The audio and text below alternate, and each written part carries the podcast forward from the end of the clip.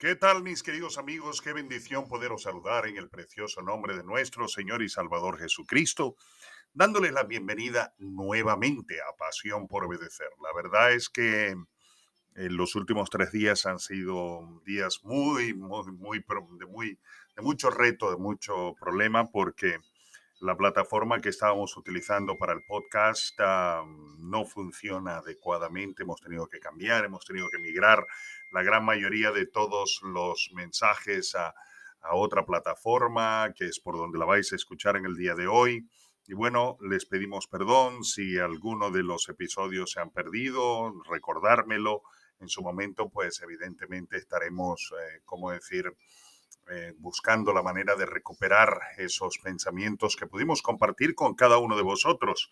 Pero bueno, aquí estamos alegres y felices, también eh, recordando y apreciando el hecho de que hoy eh, se termina, vamos a decirlo de esta manera, un año un año donde Dios nos ha permitido vivir y su mano de bendición ha estado con cada uno de nosotros, pero ahora tenemos la oportunidad de enfrentarnos a 2022 y podemos tener la plena certeza de que va a ser un año extraordinario. ¿Por qué?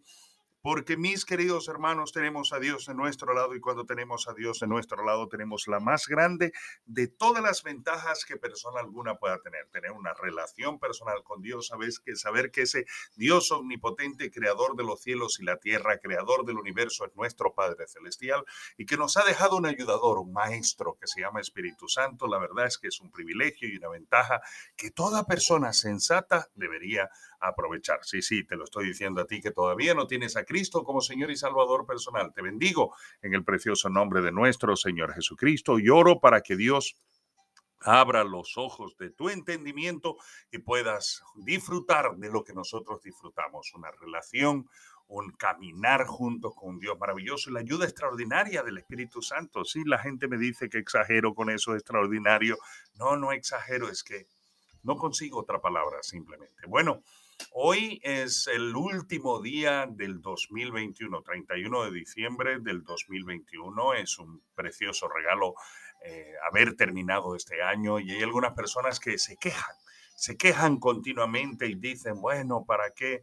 Eh, ¿Para qué todo este año y todas las cosas que nos han tocado vivir? Que se vaya, que se vaya, que se vaya. Bueno, sí, que termine el año. Pero mis queridos hermanos, nosotros debemos recordar que eh, Dios ha sido bueno con cada uno de nosotros. Dios ha sido maravillosamente extraordinario con cada uno de nosotros porque notemos algo bien interesante. Iniciamos el año vivo y a pesar de cualquier cosa que podamos haber vivido, lo estamos terminando vivo. Y eso quiere decir que estamos aquí porque todavía Dios tiene un propósito con cada uno de nosotros y deseamos que el próximo año ese propósito se pueda cumplir en una forma maravillosamente extraordinaria, en una forma preciosa. Que Dios pueda ayudarnos en una manera muy especial a vivirlo de tal manera que su gloria se pueda manifestar a través de cada uno de nosotros y nosotros podamos ver. Mira, tenemos muchísimas razones para estar agradecidos. Dios ha sido abundantemente bueno con nosotros y, y yo te animo a que este último día del año eh, tú puedas invertirlo en pensar en todas las cosas que Dios ha hecho. Esta mañana, cuando mi mujer y yo comenzábamos a orar, una de las cosas que yo le decía al Señor, Señor, ¿cuántas cosas habrás hecho tú durante todo este año? De lo cual yo no, yo no, no estoy, como decir, ni consciente, eh, como decir, de alguna forma no, no sé, no puedo ver todo lo que Dios ha hecho, pero yo sé que Dios ha obrado para bien y si lo ha hecho conmigo, lo ha hecho contigo.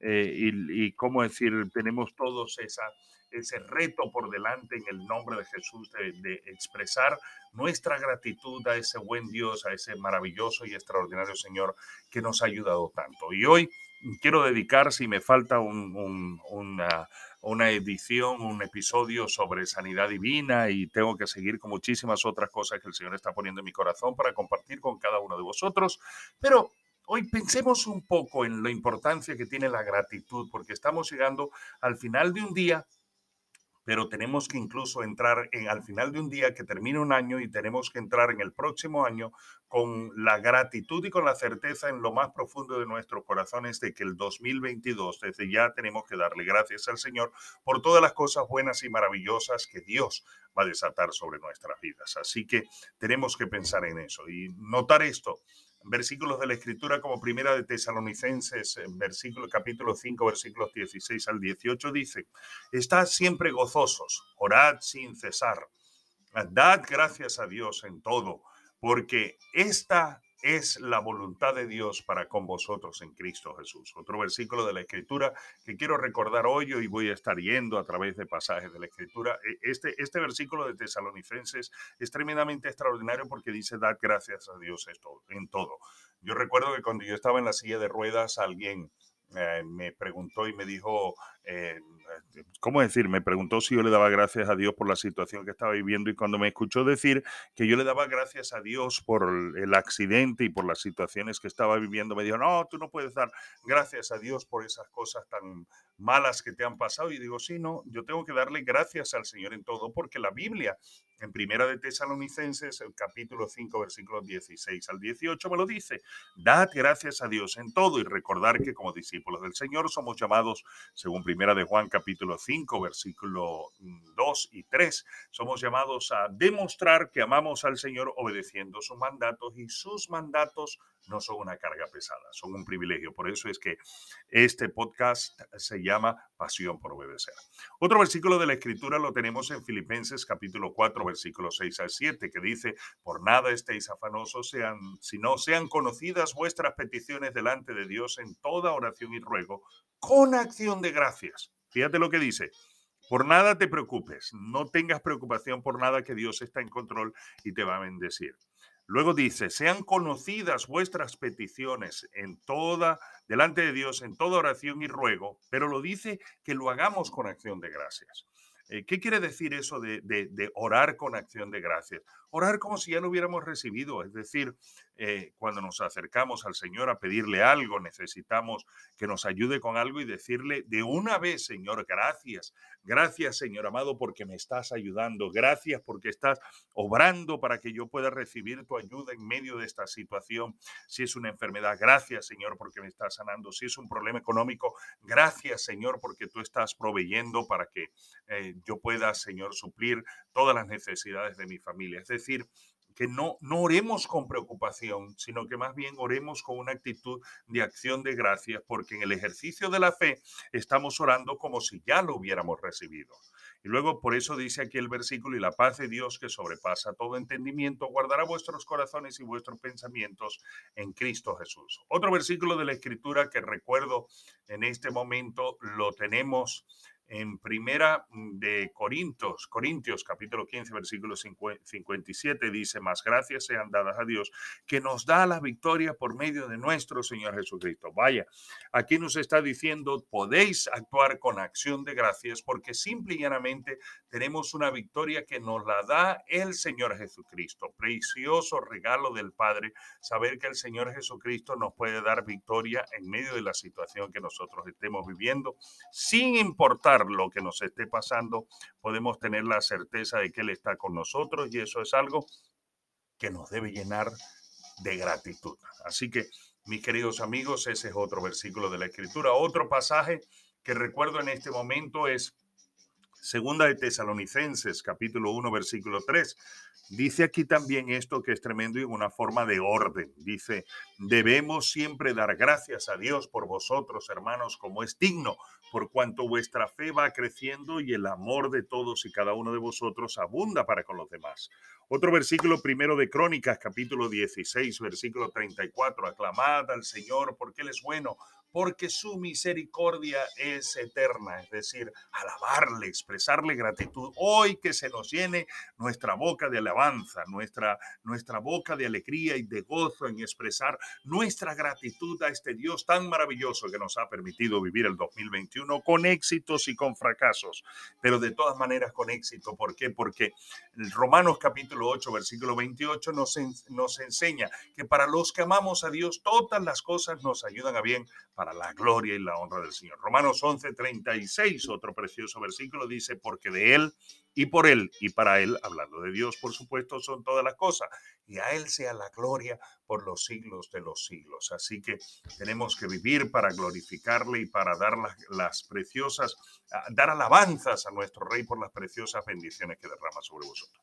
Quiero terminar con Salmo 9.1, el libro de los Salmos capítulo 9, versículo 1. Estamos escuchando jazz ahí en el fondo, porque es día de alegría, es día de gozo, mis queridos hermanos.